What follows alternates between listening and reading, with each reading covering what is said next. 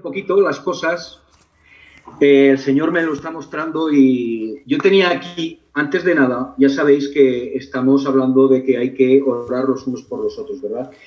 Entonces, yo tengo aquí una lista y me gustaría, antes de la predicación, primero que Luis Vázquez, que me encanta cómo lee, él vaya preparándose eh, eh, jueces 4 para leerlo, jueces 4 para la predicación, 4-4, jueces 4-4-4 para leer luego la predicación. Pero antes vamos a orar por ciertas personas, como decía antes nuestro hermano Oscar, eh, la oración es muy importante y clamar es muy importante. Entonces, me gustaría que Dolly, que Dolly no la veo, aunque veo que está, me gustaría verte, hermana, porque me gustaría pedirte una oración. Eh, no pasa nada, no pasa nada, no pasa nada. La oración la puedes hacer igual. Eh, si le das al micrófono, aunque no se te vea, la oración la puedes hacer. Y me gustaría que... Mm, lo siento, Paquito, es que estoy un poco ocupada y ah, yo sé que hay muchos asistentes ahí que pueden hacer la oración. Muchas gracias por tenerme en cuenta. Vale, vale, A ver, eh, eh, Oscar, me gustaría que orara por Gabriel. después, Levi, mi hermano Levi, me gustaría que orara por, por Dina, por Pedro y por Rebeca e Isaí, que están pasando por un tiempo difícil. Y después eh, me gustaría que Marian orara por la mamá de Jim, por Judith, que ha sido intervenida, eh, por las abuelitas que cuida Florina. Y después me gustaría que Florina eh, orara por, por, mi sobrino, nuestro sobrino Iván, que está pasando por un tiempo muy difícil con el accidente que tuvo y la situación en la que se encuentra, y por Lorena, la hermana de Oscar, ¿vale? que también está de baja y, está pasando también un tiempo difícil. Así que si quieres empezar, Oscar, por favor, una oración por Gabriel, para que el Señor eh, lo levante como nos ha levantado a nosotros, porque un día estuvimos en la misma situación que está Gabriel ahora. Perdona, eh, después de Oscar vengo yo. Sí. Repite, repite por favor otra vez por, para, para todos, porque... Sí, Oscar por Gabriel, eh, tú Levi por Dina, Pedro y Rebeca. Dina es la sobrina de Marius, Pedro es nuestro hermano Pedro y Rebeca y Isaí. Y después Marian Judith y por las abuelitas que cuida Florina. Y Florina por Iván y por Lorena. Por nuestro sobrino Iván y por Lorena.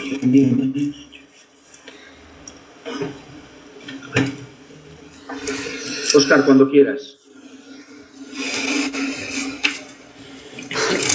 Bueno, bendito Dios y Padre Celestial, quiero darte gracias, Señor, por tu gran amor, porque tú un día derramaste tu sangre, toda tu sangre, por cada uno de nuestros pecados, Señor, para que podamos optar a la salvación. Señor, un día tuviste compasión de mí, Señor, y me levantaste de entre los muertos, en ese mundo lleno de odio, lleno de maldición, lleno de malicia, Señor. Cambiaste mi corazón y me diste la opción a la vida, Señor. Asimismo, de esta manera, Padre, estás llamando a nuestro hermano Gabriel. Te pido, Señor, de todo mi corazón, que tú tengas paciencia con él, Señor, y que lo levantes con mucho poder, Padre. Que le enseñes paso a paso, con firmeza, todos los pasos que tiene que dar para poder levantar a ese gran hombre que tú estás preparando en su interior, Señor. Sé que no es un joven cualquiera, Padre. Sé que es difícil la situación en la que ha vivido y en la que está viviendo, Señor. Pero por la gracia del poder de tu Espíritu Santo, todo lo podemos en Cristo que nos fortalece, Señor. Y ese todo no es cualquier cosa, ese todo es todo, Señor. Si te tenemos en nuestros caminos, Padre, no hay nada que se nos resista, Padre. Por eso te pido ahora que tú pongas tu mano sobre, sobre Gabriel, que tú toques su corazón, que tú toques su mente, Señor, y alinees su mente a tu forma de pensar, Señor, y alinees su corazón al tuyo, Padre para que sea un gran hombre, Señor, que nos pueda dar ejemplo y nos pueda enseñar grandes cosas y misterios de ti, Señor, porque Él va a ser un testimonio viviente allí donde quiera que vaya. Y nadie, nadie, absolutamente nadie podrá negar la grandeza de tu poder manifestada en su vida, Señor. Te pido solamente, Padre, que tú toques su vida de forma que pueda ser ayuda para muchos. Así como, Señor, ahora nosotros estamos haciendo un poco por Él, Padre, y para Él es mucho que Él pueda hacer también un poco por otros y que para esos otros también sea mucho. porque será grande entre los grandes, Padre. Te pido por su vida, en el precioso nombre de Jesús, un nombre que tiene poder y autoridad sobre toda la potestad de las tinieblas, las cuales reprendo de su vida ahora, en este precioso nombre, que es el nombre de Dios, el precioso nombre de Jesús. Amén. Señor, estamos muy agradecidos por poder estar aquí otra vez, un día más, a tus pies. Es el mejor lugar donde podemos estar, es el lugar donde encontramos nuestra paz, es el lugar donde encontramos fuerzas para el día de hoy, para el día de mañana, Padre. En este mundo que es tan hostil, Padre, te doy gracias que tú estás con nosotros y tú has prometido que no nos dejarás solo ningún día. Te doy gracias por, la este, por esta iglesia, te doy gracias por todos mis hermanos y mis hermanas, Padre. Te doy gracias que somos una verdadera familia, Padre, y es un lugar donde hemos encontrado una casa, Padre. Te doy gracias ahora por Gabriel, te doy gracias por su primera vez cuando puede estar con nosotros. Te pido, Padre, que, que, que te reveles a él, Padre, que podamos ser un ejemplo, que, que que nos vea que nos vea a ti en la vida de cada uno de nosotros, Padre. Y te doy, te doy gracias que tú nos has salvado y te pido, te pido que le salvas a él también, Padre. Y te pido ahora por aquellos que están enfermos en nuestra iglesia, Padre. Te pido por Pedro, te pido por Rebeca y te pido por Isai. Tú sabes que son hijos tuyos, Padre. Muchas veces no entendemos por qué nos pasan cosas en esta vida, pero sabemos con certitud que todo lo que pasa es para nuestro bien, aunque no lo entendemos, Padre. Te pido por ellos, dales fuerzas en estas pruebas, Padre, que están pasando. Y te pido también por Dina, Padre, por esta chiquitica, por favor, que el tratamiento que está pasando, que, que, que, que le dé salud, Padre, y, que le cura, Padre. Y te pido por, por sus padres. Um, por favor, Padre, dale fuerzas. Es, es, muy difícil cuando un hijo está pasando por, por enfermedades. Por eso te pido que tomen la buena decisión y no alejarse de ti, sino acercarse más de ti cada día y, y, y que vengan a ti, Padre, y te pidan solo a ti ayuda. Te doy gracias porque estás con nosotros en cada circunstancia, hoy, mañana y para siempre. Amén.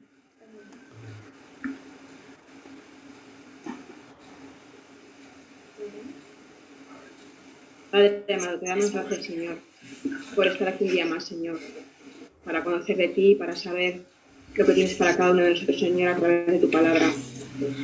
Y te damos gracias, Señor, por tener este medio.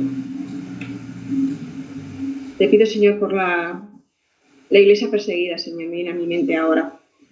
Eh, de todas aquellas personas, Señor, que están en el mundo, pues hablando de tu palabra, eh, enseñando que tú eres el camino, la verdad y la vida, Señor, y que son perseguidos o son encarcelados o, o los matan, Señor.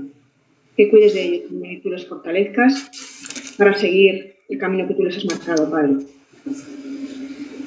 Eh, te doy gracias, Señor, por la operación de Judith, Señor, la madre de Jim, que salió todo muy bien, Señor, y que no tuvieron que utilizar el hueso de la cadera, Señor. Eso es, un milagro, Señor, porque tú has obrado ahí con, con los médicos, Padre. Y ahora te pedimos por su recuperación, Señor, porque será lenta y para darle paciencia y para darle fortaleza a su madre, Señor, de que todo tiene un proceso, Señor, hasta que pueda mover su, su brazo.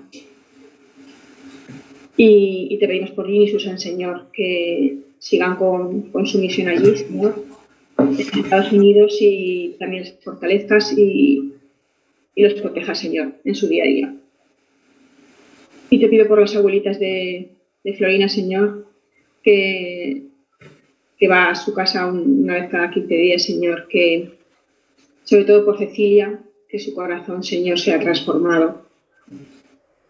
Que mm, cambie, Señor, porque tú tienes poder para eso, porque sus palabras son agresivas, Señor, y, y su corazón no piensa el bien. Entonces tú eres capaz, Señor, de transformar el corazón de esa abuelita y que ve y está viendo que a través de Florina, Señor, tú estás ahí y que quiera conocerte, Padre. Y gracias por, por lo que estás haciendo y lo que haces en cada uno de nosotros, Señor.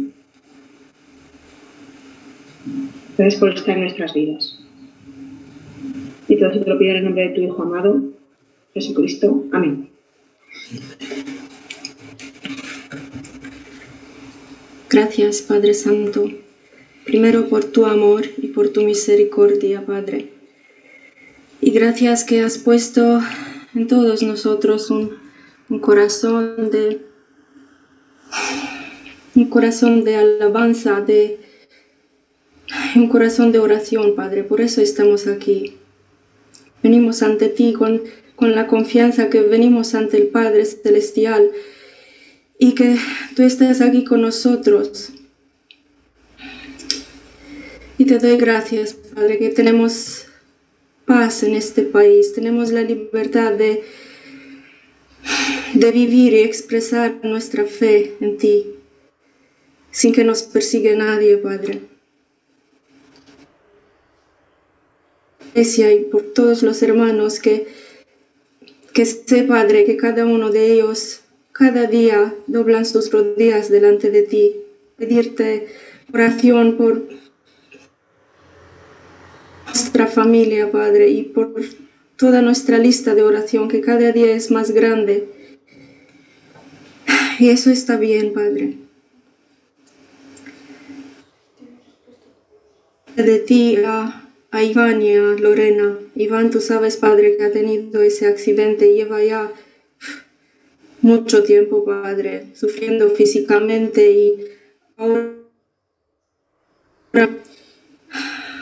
injusticia, Padre, porque yo sé que soy sana y busco trabajo y la gente debe de, de, intentar ayudar, intentar pegas. Entonces él está enfermo y con su incapacidad, Padre, y no le, no le quieren dar ni ni ese sustento. Entonces tú, que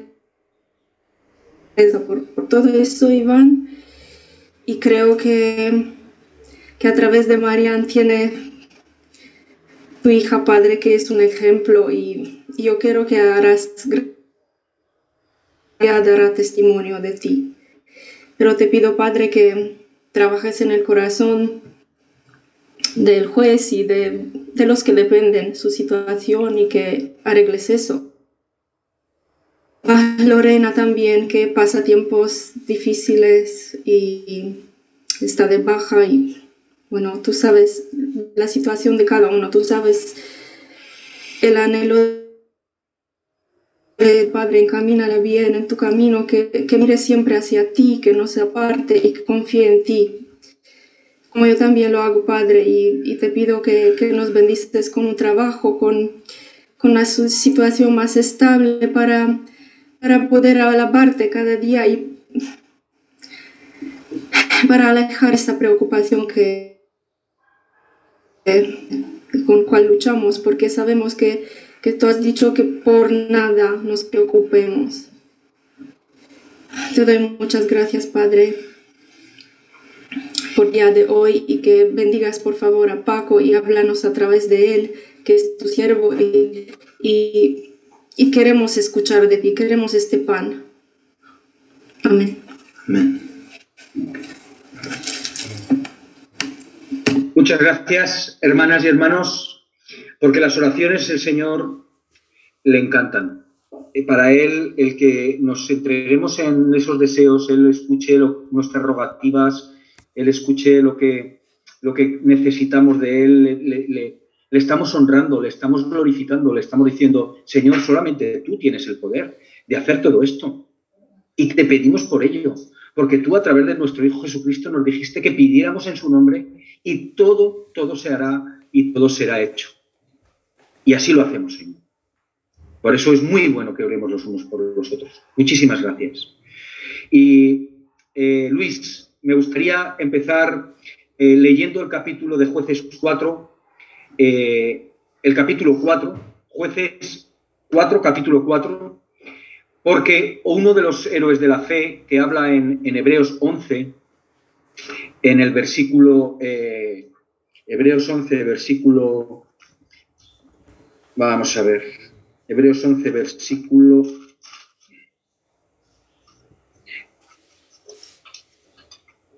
32, dice, ¿y qué más digo? Porque el tiempo me faltaría contando de Gedeón, de Barak, y aquí me quedo, ¿no? En Barak. Y vamos a ver qué es lo que pasó con Barak, porque es otro de los héroes de la fe. Y podemos ver que no era un héroe de la fe perfecto, pero que el Señor le dio valentía, el Señor le dio fuerzas y, y el Señor le puso a una mujer para que lo animara. ¿eh? Eso es muy importante, ver que la unión del hombre y de la mujer es lo que sale adelante siempre. La unidad, nadie es más que nadie, ni el hombre es más que la mujer, ni la mujer es más que el hombre. Y los dos trabajando juntos hacen que el Señor, a través de ellos, logre, logre lo que logró aquí en este capítulo. De verdad que es, yo cuando lo, leía me parecía. Tremendo, tremendo, tremendo. Así que Luis, por favor, vamos a leer el capítulo para que sepamos de qué va, por favor. Buenos días a todos, eh, estando como siempre bendiciones para todos nuestros hermanos que nos escuchan, para todos ellos y para todos los que estamos ahora reunidos. Que Dios nos acompañe y la palabra que Paco nos dé sea de fortificación espiritual y por supuesto para que todas las cosas se nos realicen con la bendición de Dios. El capítulo 4 de José 4 dice lo siguiente. Gobernaba en aquel tiempo a Israel una mujer, Débora, profetisa, mujer de Lapidón. Jueces 4, capítulo 4. Sí, ¿Estoy bien? No, 4, el capítulo entero. El capítulo entero, 4. Ah. Bueno. Bueno, entonces comenzamos el 4 por el principio. Dice, Después de la muerte de Oz, los hijos de Israel volvieron a hacer lo malo ante los ojos de Jehová. Y Jehová los vendió en mano de Jabín, rey de Canaán, el cual reinó en Azor, y el capitán de su ejército se llamaba Císara, el cual habitaba en Aroset Goim. Entonces los hijos de Israel clamaron a Jehová porque aquel tenía 900 carros errados y había oprimido con crueldad a los hijos de Israel por 20 años.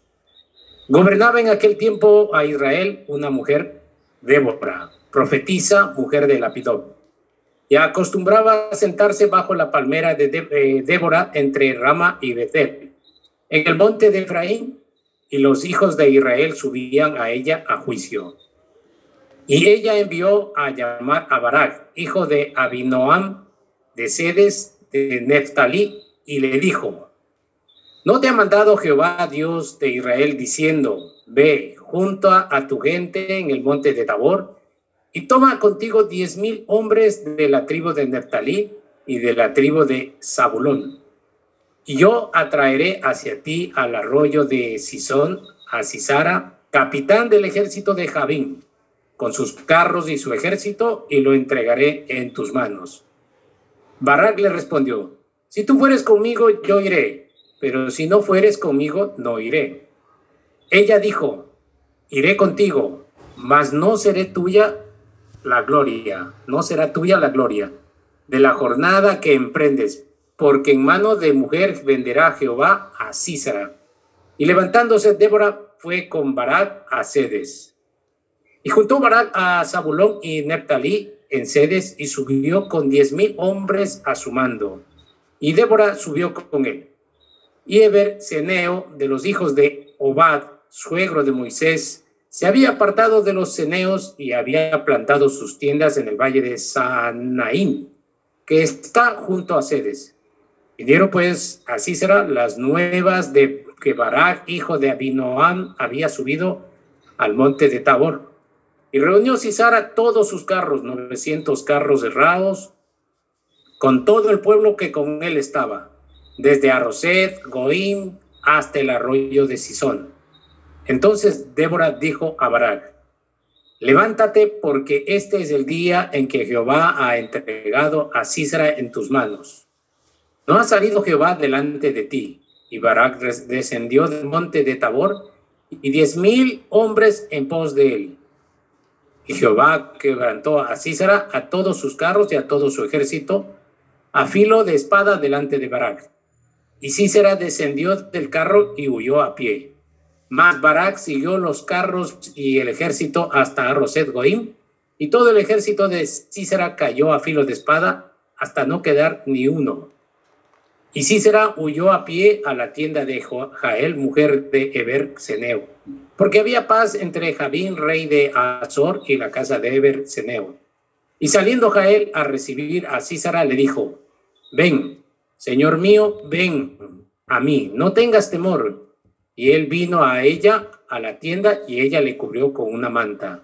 Y le dijo, te ruego me des de beber un poco de agua, pues tengo sed. Y ella abrió un odre de leche y le dio a beber y le volvió a cubrir. Y él le dijo, estate a la puerta de la tienda y si alguien viniere y te preguntare diciendo, ¿aquí hay alguno? Tú responderás que no. Pero Jael, mujer de Eber, tomó una estaca de la tienda y poniendo un mazo en su mano, se le acercó calladamente y le metió la estaca por las sienes y la clavó en tierra, pues él estaba cargado de sueño y cansado, y así murió. Y siguiendo Barak, así será Jael, salió a recibirlo y le dijo, ven y te mostraré al varón que tú buscas. Y él entró donde ella estaba, y aquí sí será, y así ha muerto con la estaca por la sien. Así abatió Dios aquel día a Javín, rey de Canaán, delante de los hijos de Israel y la mano de los hijos de Israel fue endureciéndose más y más contra Javín, rey de Canaán, hasta que lo destruyeron. Amén. Muchas gracias, Luis. Un placer escucharte. Y este capítulo va unido al capítulo siguiente, al capítulo 5, donde eh, Débora hace un cántico, Débora y Barak hacen un cántico al Señor por cómo había sucedido todo esto, ¿verdad? Eh, ¿Qué queréis que os diga, hermanos? Otro sinsentido como el que me tocó predicar cuando el Señor eh, dio la victoria a Israel en Jericó y derrumbó las murallas para que el pueblo de Israel eh, pues los destruyese, ¿no? Aquí ocurre exactamente lo mismo. Es increíble las cosas que puede hacer el Señor que se escapan de nuestro entendimiento. Porque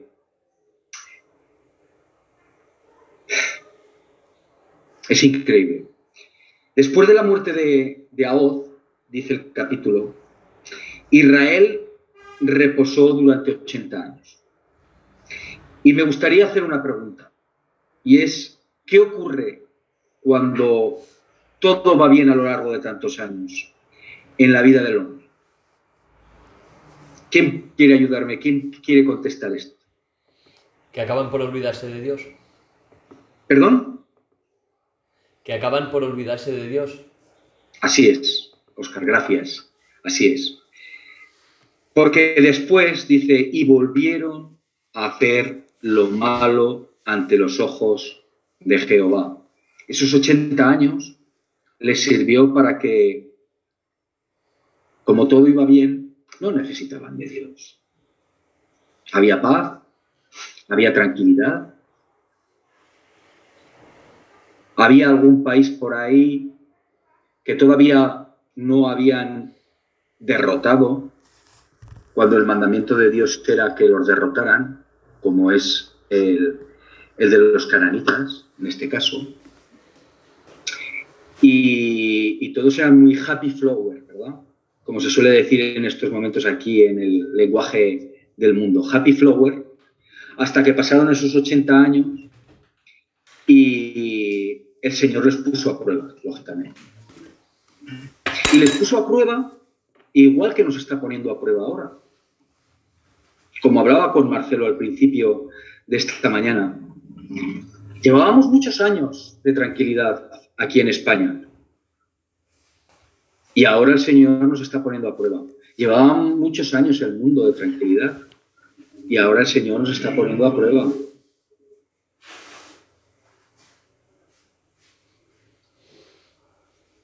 Qué? porque a lo largo de estos años hemos vuelto a hacer lo malo ante los ojos de Jehová. El pueblo de Israel se desvió de la adoración verdadera, porque era el pueblo de, de, Dios. Y sabían cuál era el encargo desde el principio, desde que el Señor los sacó de Egipto. Y sabían lo que tenían que hacer cuando el Señor les entregara la tierra prometida.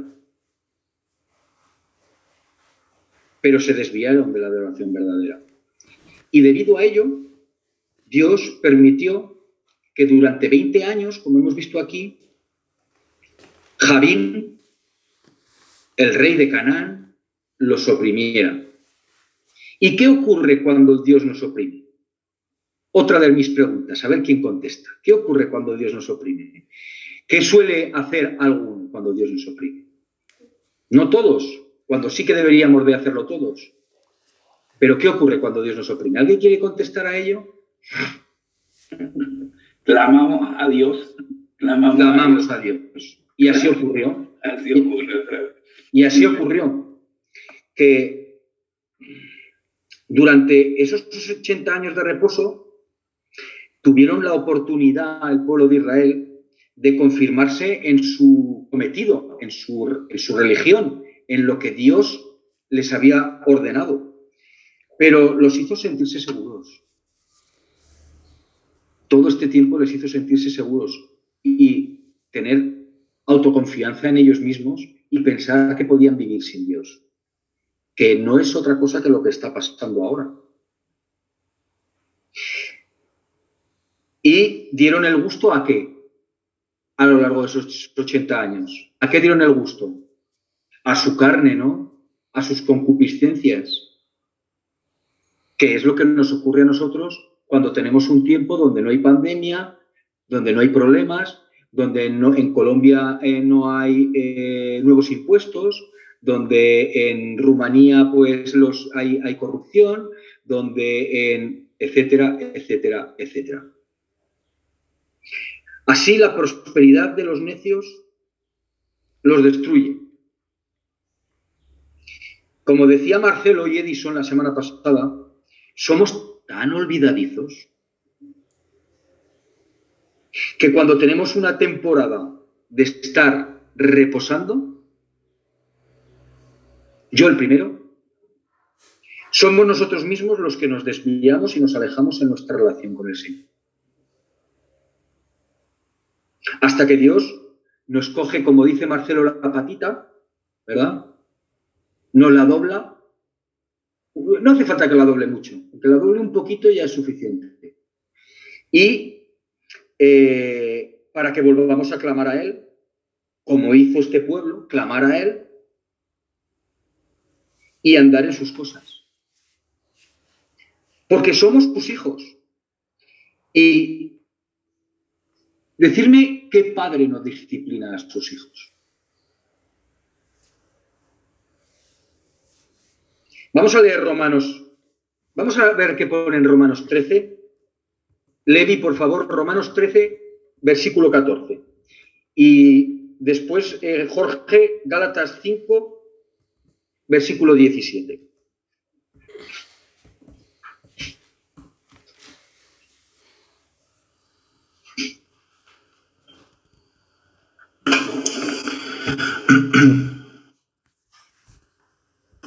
Dice 14 sino vestidos del Señor Jesucristo y no proveáis para los deseos de la carne. ¿Qué estaba haciendo el pueblo de Israel durante esos 80 años? Proveer para el pueblo de la carne.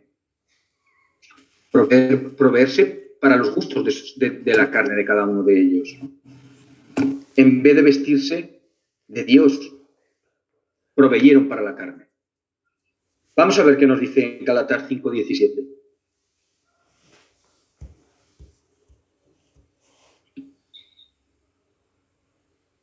Porque el deseo de la carne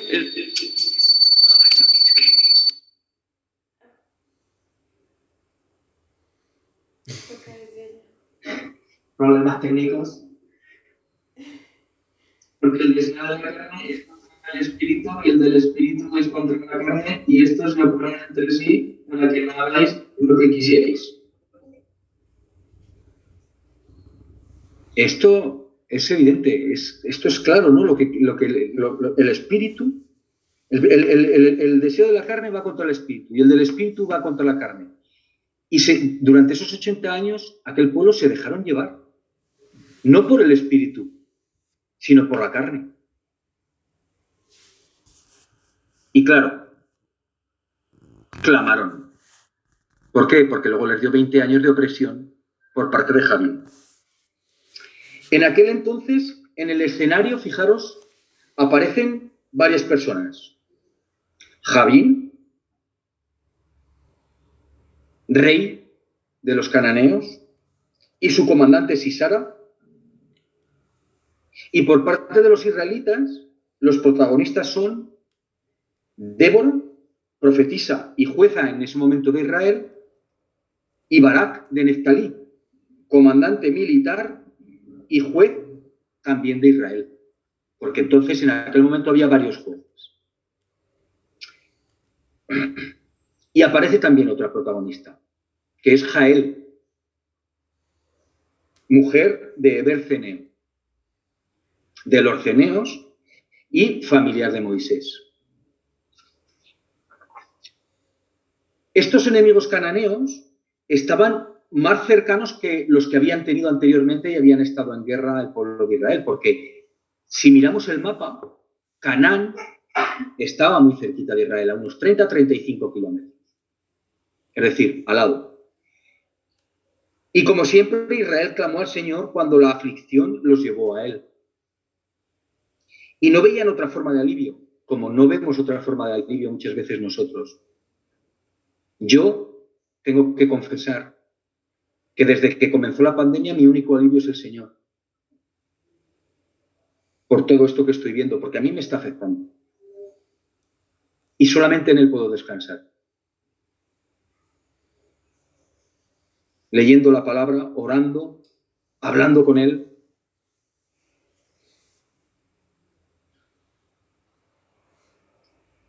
La aflicción los llevó a Él y no veían otra forma de alivio, pero no es como lo hacemos también nosotros. Los que olvidan a Dios en la prosperidad tendrán que buscarlo en la aflicción. Y el mundo ha olvidado a Dios. Hoy, este Zoom tendría que estar lleno. lleno de gente. Porque las evidencias son claras, las señales son claras, como hablaba esta mañana con mi hermano Marcelo. Lo que, está, lo que ha pasado en, en o está pasando en, en Colombia, lo que ha ocurrido y está ocurriendo en Venezuela, en Chile, en la India, en el mundo entero, toda esta situación, la gente no se está dando cuenta de que son señales de Dios.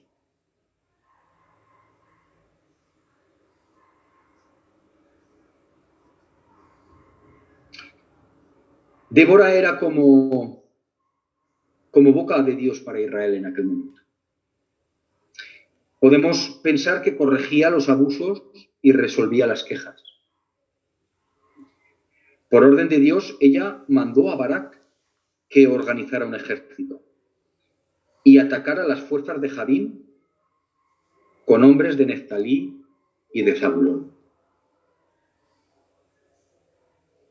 Como nos ocurre muchas veces a nosotros, por lo menos a mí, Barak, vemos en la palabra, no tuvo en ese momento la confianza plena en sí mismo para la victoria.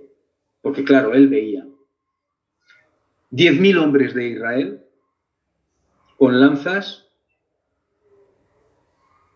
con espadas y escudos, frente a 100.000 hombres, 100.000 hombres de Canaán, guerreros valientes, 100.000 frente a 10.000 y 900 carros cerrados. No sé si sabéis lo que son los carros cerrados, lo que eran los carros cerrados en aquella época, pero desbarataban, eran carros de eh, ruedas de hierro y desbarataban a, cualquiera porque eh, los otros ejércitos iban con asnos o iban a pie Entonces, cuando pasaban los carros, esas ruedas de hierro los desbarataban, los destrozaban completamente. A los asnos, a los hombres, a todos. Entonces, tener 900 carros era tener un poder tremendo. Y junto con 100.000 hombres, claro, Barak pensó, ¿cómo voy a poder ir contra este pueblo? Sé que tengo a Dios, pero ¿cómo voy a enfrentarme a ellos? ¿Y cómo voy a vencerlos? Aunque Débora me está diciendo que el Señor le está diciendo que vaya y que, y que les ataque. Pero Débora fue muy clara y tenía plena confianza en la victoria. Dios había sido muy claro con Barak y le había dicho lo que debía de, hacer. Y lo podemos ver en el versículo 4, en el versículo, perdón, en el versículo 7 del capítulo 4. Dice, y yo atraeré a ti al arroyo de Cisón, a Sisara, capitán del ejército de Javín, con sus carros y su ejército, y lo entregaré en tus manos. Esto es lo que Dios estaba diciéndole a Barak a través de Débora. Pero claro, fijaos bien, le estaba diciendo el Señor ya no solo que los entregaría en su mano, sino que además tenía que ir a pelear al llano. Tenía que bajar de la montaña y pelear en el llano. Cuando iba a tener, era el lugar donde más dificultades podía tener. Porque en la montaña, pues, es más difícil, ¿no? Pero en el llano, 10.000 frente a 100.000 con 900 carros cerrados, ¿Qué pensaba Barak entonces? ¿Qué pensamos nosotros cuando tenemos una prueba así? ¿Verdaderamente nos va a ayudar el Señor a salir de esta situación? ¿No lo ponemos en duda como lo puso Barak? Pero fijaos lo que hizo Barak. Él quería confirmar la presencia de Débora. ¿Por qué querría confirmar la presencia de Débora? Porque Barak sabía que Débora era una mujer de Dios y que Dios estaba con Débora. La respetaba muchísimo y sabía que si ella, que le estaba diciendo, Dios me está diciendo esto, tienes que hacer esto, tienes que bajar y tienes que luchar contra este, contra este país, si Débora estaba con él, tendría posibilidades.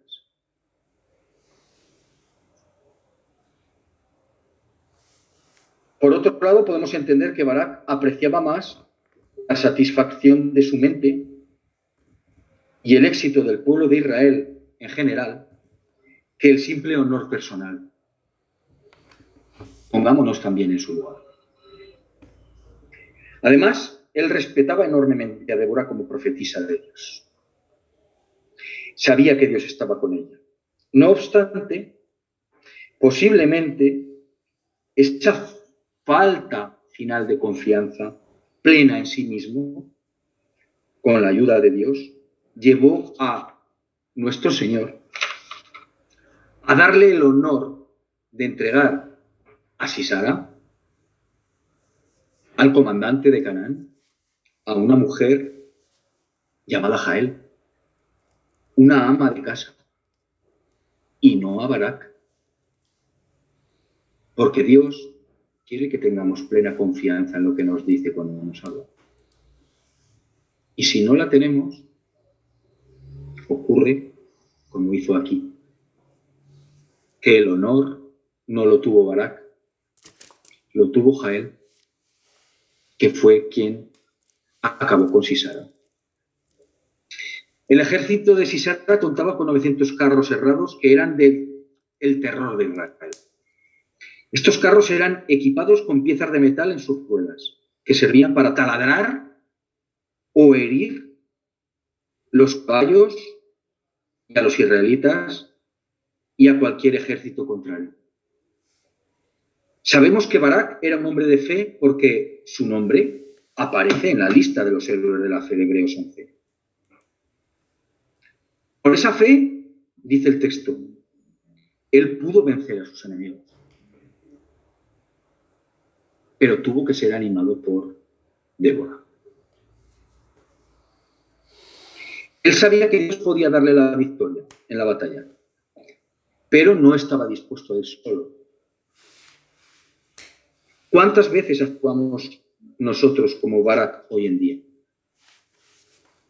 Sabemos la voluntad de Dios para nuestras vidas. ¿Cuál es nuestra misión aquí, en la tierra?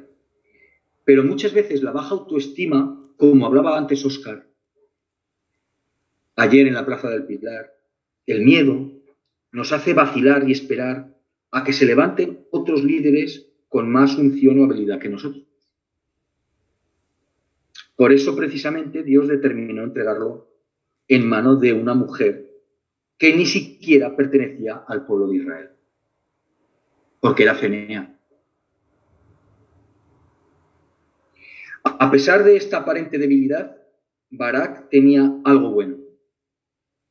Y es que él reconoció que en Débora había una opción y autoridad espiritual que él respetaba. Vio en ella una unción y poder con los que él sabía tendría éxito en la batalla.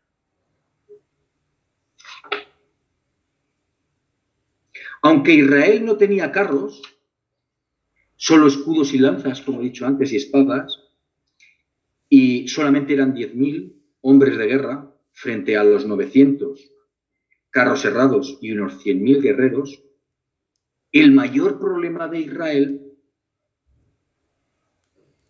en ese momento no era el militar. El principal problema de Israel en ese momento era el espiritual, como está pasando ahora también. El principal problema del mundo es el espiritual. Con una falta clara de fe en Dios y un alejamiento carnal del Señor. En, esta ocasión, Dios hace algo nada usual. Porque no levantó el Señor un gran guerrero, como en otras ocasiones. Un David, un Josué. Levantó una gran mujer. Levantó una gran mujer para ser la libertadora de su pueblo. Porque realmente quien animó y a quien habló Dios para que lucharan fue a Débora.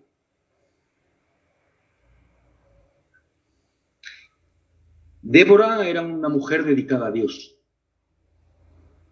Estaba entre Dios y el pueblo. Y como dice en jueces 5, versículo 7, que voy a leeros, porque ya os he dicho que ese capítulo iba unido al 5, en el 5.7, en el cántico, pone, las aldeas quedaron abandonadas en Israel. Estaban tan oprimidos que las aldeas estaban abandonadas. Habían decaído. ¿Cómo nos sentimos nosotros ahora muchas veces en estos momentos? ¿No nos sentimos decaídos?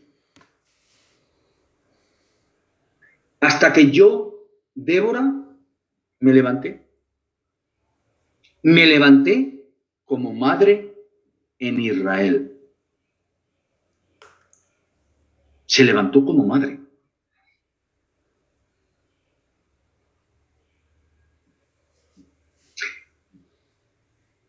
Ella se levantó como madre de Israel, ya que Israel había decaído.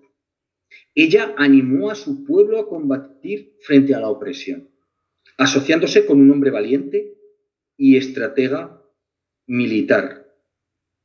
Vamos a leer también en, en el capítulo 5 los versículos 12 y 13. Dicen, despierta, despierta, Débora, despierta, despierta, entona cántico, levántate, Barak, y lleva a tus cautivos hijo de Abinoam. Entonces marchó el resto de los nobles, el pueblo de Jehová marchó por él en contra de los poderosos. Fue Débora Y fue una mujer la que animó a su pueblo a pelear. Afortunadamente, Barak confió en Débora y confió en el Señor. Y sobre todo confió en Dios.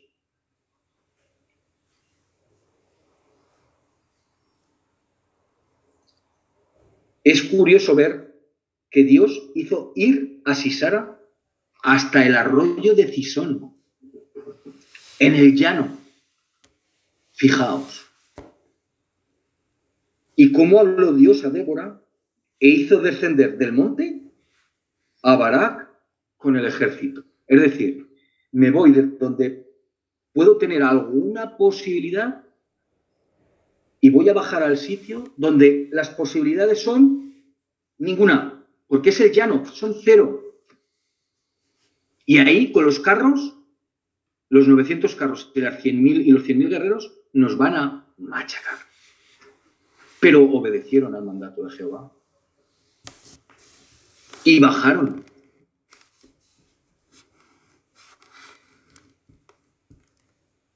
Parece ser que el arroyo de Cisón era una zona, y lo sigue siendo todavía, muy árida y seca.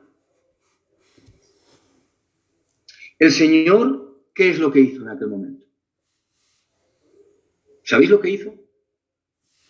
Una vez que Sisara estaba allí, en el arroyo de Cisón, ya pensando en que se iba a comer a los israelitas, el Señor comenzó a producir terremotos, lluvias torrenciales y tempestad. ¿Y sabéis lo que ocurrió? Que los carros del ejército de Sisara se enfangaron en el lodo y se atascaron. Ya no tenían esa ventaja. ¿Qué ocurrió? Que los cananeos decían, esto, esto no puede ser. Pero ¿cómo puede ocurrir esto, Dios mío? ¿Cómo puede pasar esto? Es increíble, es imposible. Nuestra ventaja se está eliminando completamente. No podemos utilizar los carros.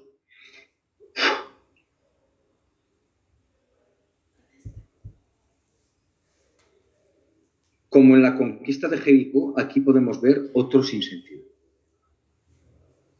en el que Dios confundió totalmente al ejército cananita. Marcelo, eh, Mónica, por, perdón, Mónica, por favor, ¿puedes leer Jueces 5, 20, 22? Y vamos a ver aquí, que aquí es donde nos dice qué es lo que ocurrió, qué es lo que hizo el Señor.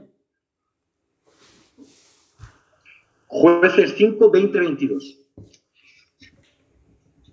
Desde los cielos pelearon las estrellas, desde sus órbitas pelearon contra Cisara.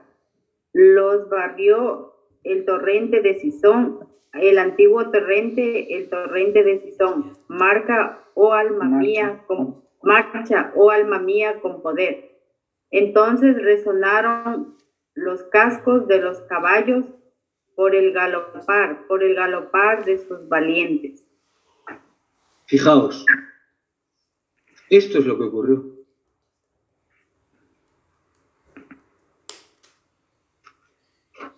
Sisara y su ejército no se lo podían creer. Y fueron perseguidos por los israelitas. Porque estaban desconcertados y asustados. Porque no habían visto nada igual. Habían visto que Dios estaba con el pueblo de Israel. ¿Cómo se iban a enfangar 900 carros? No podían moverse.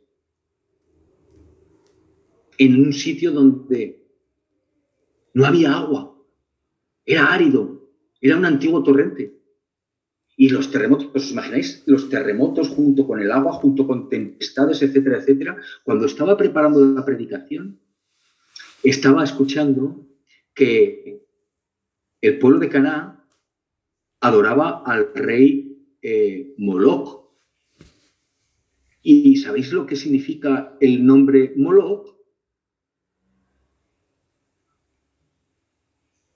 Tempestad. Es decir, que Dios, que el Señor hizo una tempestad tremenda a los cananeos en aquella batalla, como diciéndoles, y además os voy a castigar con el nombre del Dios al que adoráis, porque no me adoráis a mí, adoráis al Dios Moloch, al Dios de la tempestad, pues con una tempestad, con unas grandes lluvias torrenciales, con terremotos, os voy a desbaratar, os voy a entregar al pueblo de Israel, a mi pueblo al pueblo de Dios.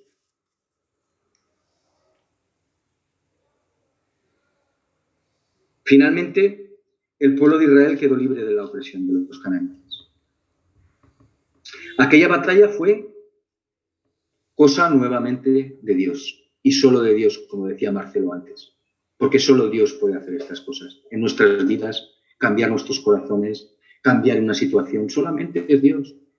Está muy bien ir a la Plaza del Pilar, como decía Óscar antes, con Jimena, con Colombia, a manifestarse, ¿no? Pero si no es con la ayuda de Dios, ¿creéis que por más que nos manifestemos y con las oraciones, como decía Óscar, puede ayudar Dios a que se supere el problema que tiene ahora Colombia? ¿O creéis que si toda Colombia se arrodillara juntos y clamaran al Señor, o todo el mundo se arrodillara junto y clamara al Señor, ¿no sería de otra manera y de otra forma nuestras vidas?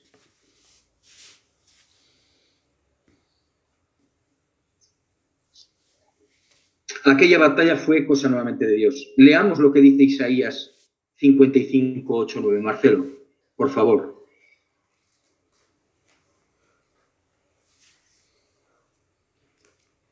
Escuchemos bien esta palabra que nos dice aquí.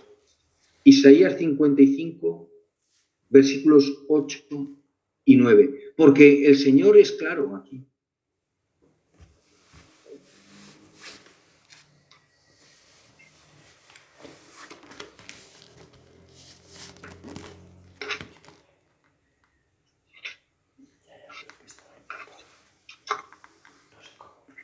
Ocho y nueve. 8 y 9 de Isaías 55. Porque mis pensamientos no son vuestros pensamientos, ni vuestros caminos mis caminos, dijo Jehová.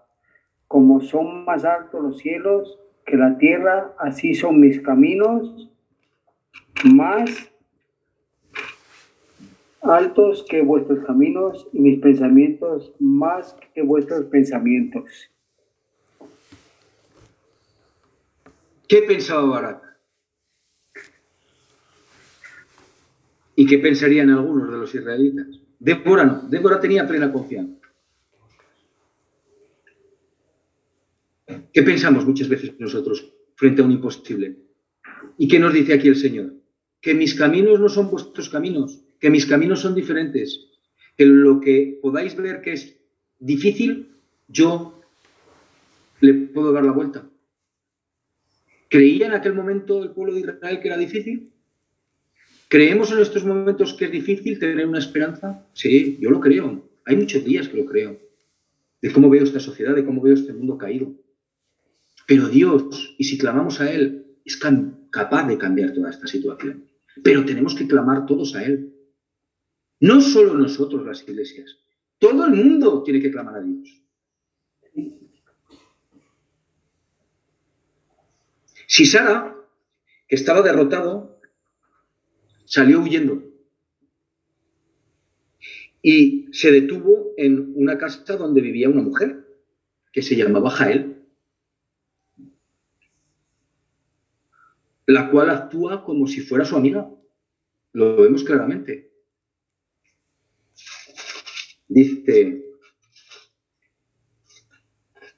y salió Jael a recibir a Sisara y le dijo, ven, ven, señor mío, ven a mí, no tengas temor. Y él vino a ella a la tienda y ella le cubrió con una manta. En definitiva, ella le sedujo para que entrara. En, aquel momento los ceneos tenían paz, como vemos aquí, con los cananeos, pero también tenían paz con los israelitas. Pero los ceneos sabían muy bien que los israelitas tenían el Dios Todopoderoso y no los cananeos.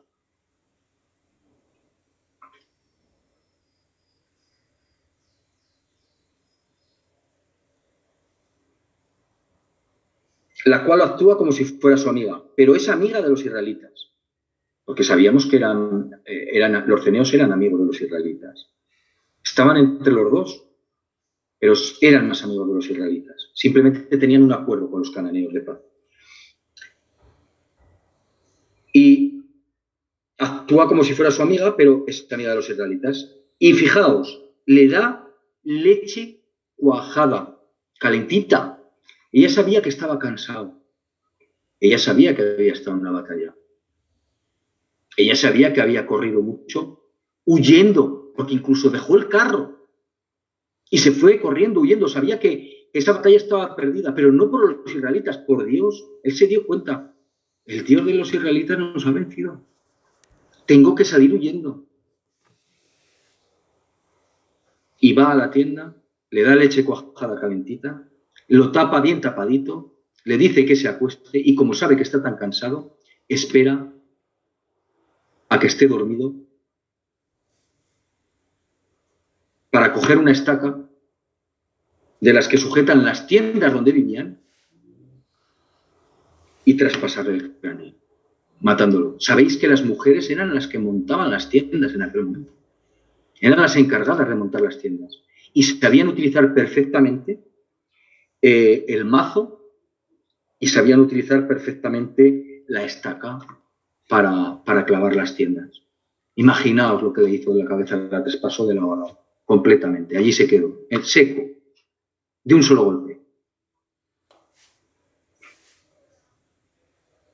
Esto nos recuerda que Dios, que el Señor utiliza a todo tipo y clase de personas en cualquier situación. Ella no era israelita, pero sabía perfectamente quién era el verdadero enemigo sabía que el verdadero enemigo eran los cananeos. Para resumir, vemos como Débora y Barak se levantaron con valentía frente al enemigo. Y hoy en día, el enemigo de nuestra alma, el enemigo de nuestras almas, sigue buscando a quien devorar. ¿Lo creéis así? Yo sí. Pero tenemos que levantarnos como lo hicieron ellos, como lo hicieron Débora y Barak. Vamos a leer Primera de Pedro 5, 8 y 9. Jimena, por favor, ¿puedes leer Primera de Pedro 5, 8 y 9?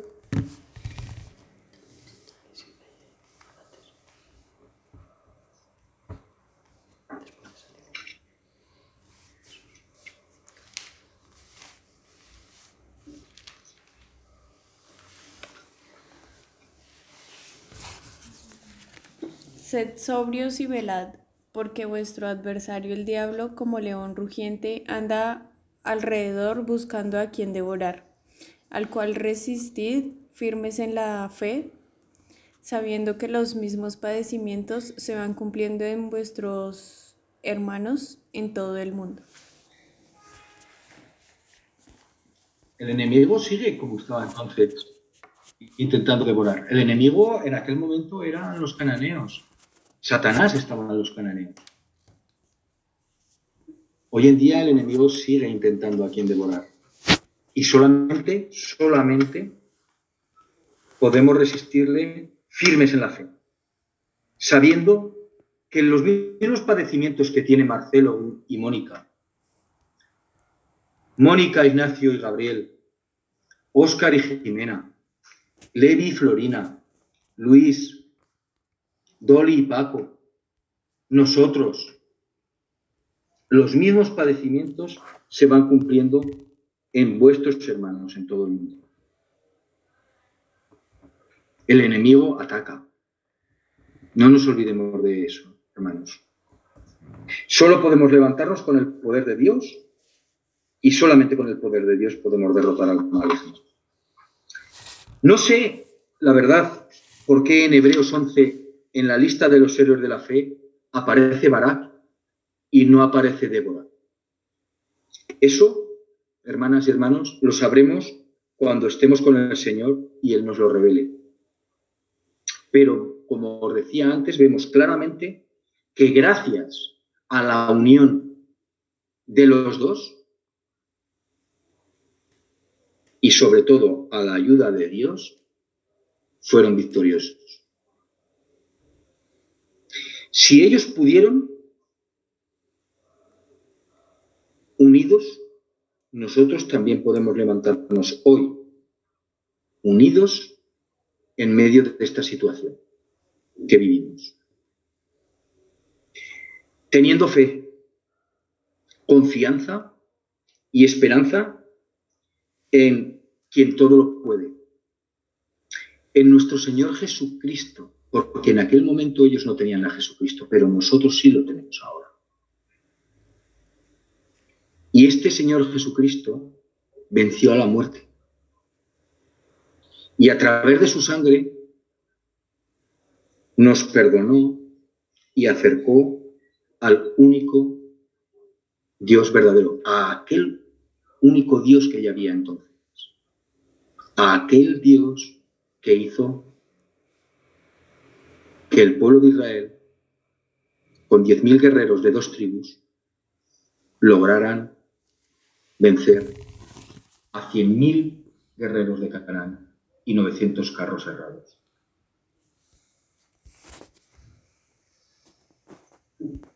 A este que produjo terremotos, a este Dios que produjo lluvias y tempestades, a este Dios es el que, en el que debemos de confiar en estos momentos. Y vamos a leer por último jueces 5, versículo 31, en el cual dice, así perezcan todos tus enemigos. Oh Jehová, oh Dios, mas nosotros, los que te aman, sean como el sol cuando sale en su fuerza. Y la tierra reposó 40 años, porque al final acabaron con todo el pueblo cananeo y con el rey de Canaán. Así que hermanos, os animo a que, aunque sean historias difíciles de creer, difíciles de entender, tanto lo que sucedió en Jericó como lo que sucedió en este caso, tengamos la fe de que tuvieron estas personas. Y seguro, seguro que saldremos vencedores de esta situación. Dios os bendiga.